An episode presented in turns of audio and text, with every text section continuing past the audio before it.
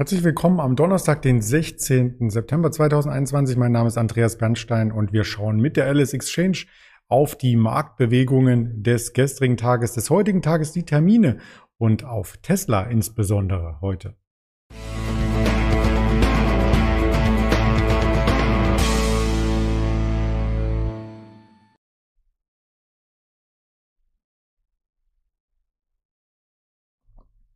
Das Ganze möchte ich natürlich nicht alleine über den Handelstag hinweg erörtern. Deswegen seien Sie gerne eingeladen, den Kanal zu abonnieren.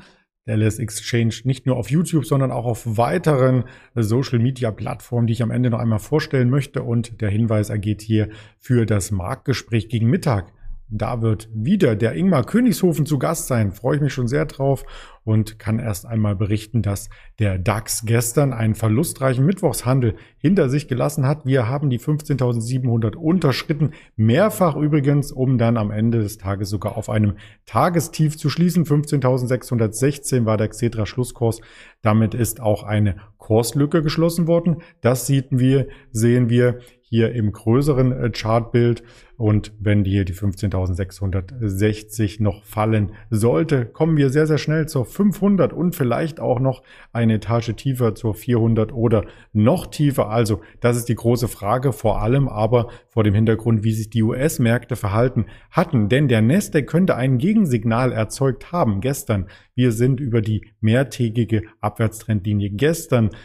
empor äh, gestoßen, haben damit eine Art Bodenbildung hier technisch eingeleitet und nun stellt sich die Frage, wie reagiert der Markt an der 1555? Das ist nämlich die Widerstandszone, die wir hier auf der Oberseite haben. Ja, Fear and Creed weiter zurückhaltend. Gestern noch die 31 jetzt etwas mehr in den neutralen Bereich gerückt, aber dennoch nicht bullisch oder euphorisch. Das Ganze trotzdem im Hinterkopf behalten. Genauso wie die Tesla-Aktie. Die profitierte nämlich gestern und hat den Nasdaq so ein Stück weit mit angeschoben obwohl die Meldung auch negativ interpretiert sein könnte oder werden könnte. ARK hat nämlich die Tesla-Beteiligung reduziert im dreistelligen Millionenwert. Die Star-Investorin Casey Wood nutzt die Gunst der Stunde für Gewinnmitnahmen, denn Tesla hatte sich in letzter Zeit auch sehr, sehr gut entwickelt. Das sieht man hier auch am Morgen die Frage leicht im Minus der Tesla Chart in Euro die Notiz. Was passiert an dieser Marke? Das ist halt die interessante Marke,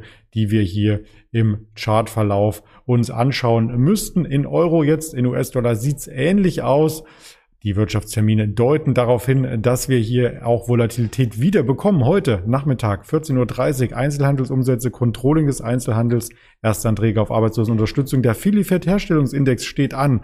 All das 14 Uhr.